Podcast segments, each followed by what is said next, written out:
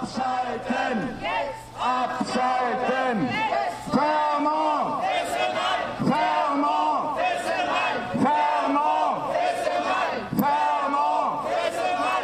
So ging es am Sonntag auf sieben Brücken zwischen Basel und Straßburg ab. Auf den Rheinbrücken gab es verschiedene Protestaktionen. In Breisach habe ich hunderte von Leuten gesehen. Danach gab es noch eine Kundgebung in Fessenheim. Und wir haben jetzt Susanne am Telefon. Guten Morgen. Guten Morgen. Du warst ja in die Organisation von der ganzen Aktion mit eingebunden. Ähm, was ich ganz nett finde, ist dieser überregionale und ähm, übernationale sozusagen Charakter, den das Ganze hatte. Also es waren ja französische Gruppen mit eingebunden, deutsche Gruppen. Ähm, Gab es auch Beteiligung aus der Schweiz? Ja, ja, es gab auch Beteiligung aus der Schweiz.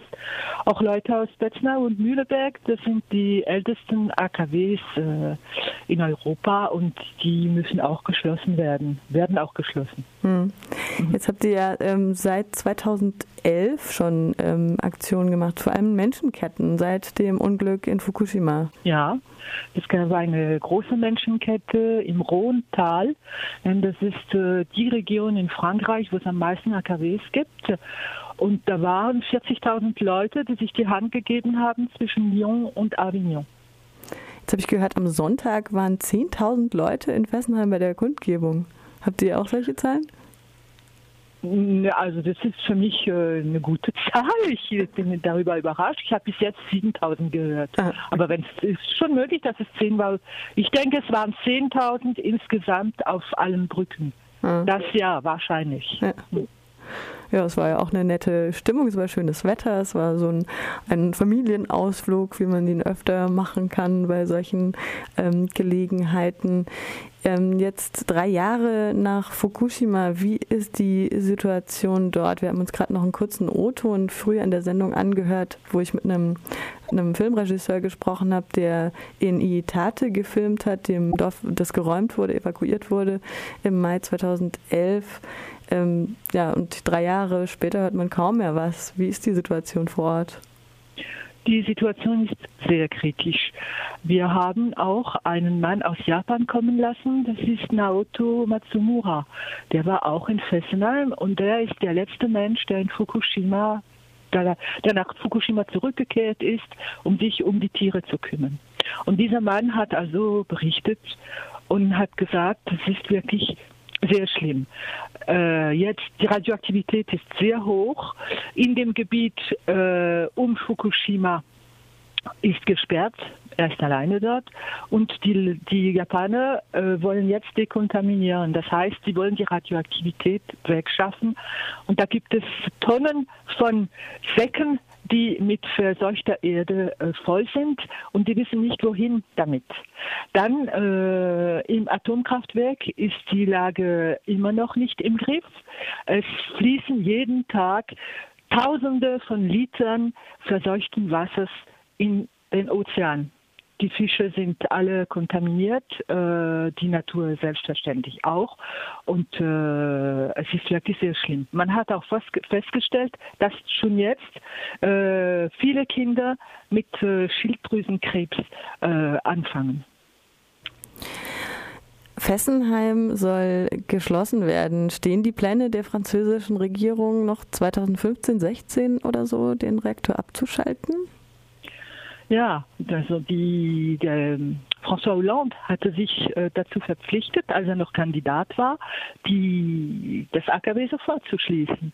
Und dann, als er Präsident wurde, dann hat es geheißen, zuerst 2015 und dann 2016, jetzt 2000, äh, Ende 2016. Äh, wir hoffen, dass wir noch dazu kommen. Wir sind darüber aber gar nicht sicher. Und deswegen ist die Anti-Atom-Bewegung äh, damit beschäftigt, äh, Druck auszuüben, damit äh, das wirklich äh, gemacht wird. Der Rheingraben gilt ja auch als potenzielles Erdbebengebiet, also könnte ein Szenario vielleicht nicht ganz so schlimm wie in Fukushima, aber eben in der Art auch äh, hier im, im Rheintal passieren. So immer die Kritik, weil dann gab es ja noch diese kleine Schönheitskorrektur mit dem Betonboden, der verstärkt wurde unter dem, unter dem AKW, was ja eigentlich nur so eine Verschlimmbesserung ist, wie der BUND das mal bezeichnet hat. Gibt es denn eigentlich sowas wie eine Energiewende, die ja in der BRD so ein bisschen angekurbelt wurde, auch in Frankreich?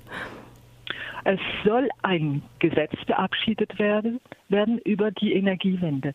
Und eben die Schließung von Fessenheim soll in diesem Gesetz festgelegt werden. Aber dieses Gesetz sollte letztes Jahr verabschiedet werden. Jetzt sollte es im Frühjahr und jetzt wird es schon bis äh, Juni äh, verzögert. Jetzt, wir hoffen nur, dass es bald kommt, dieses Gesetz. Aber was dann drin ist, das wissen wir noch nicht. Was äh, sind eure weiteren geplanten Aktionen in dem Sinne? Also wir haben nicht nur Demos ähm, auf, ge geplant. Äh, es, wir haben regelmäßig seit einigen Jahren schon äh, juristische Verfahren im Gange, zum Beispiel äh, bei dem Europarat für Menschenrechte äh, haben wir eine Klage äh, gestellt. Wir haben es auch beim französischen äh, Gericht, obersten Gericht äh, versucht, aber das hat nicht geklappt, aber wir werden weitermachen. Und das geht alles auch auf äh, europäischer äh, Höhe. Das heißt, das machen wir zusammen mit den Deutschen und mit den Schweizer. Außerdem wissen wir, dass die Behörden, also die, die grüne Regierung in Baden-Württemberg auch äh, mit unseren Ministern redet, damit die Sache vorankommt.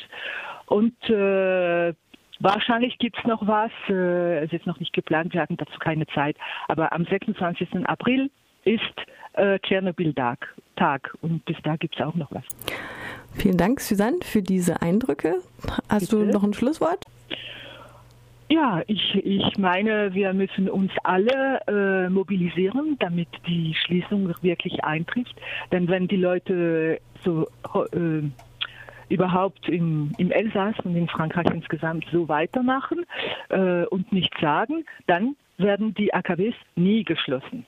Wir brauchen einen, einen festen Druck auszuüben und dazu brauchen wir jeden.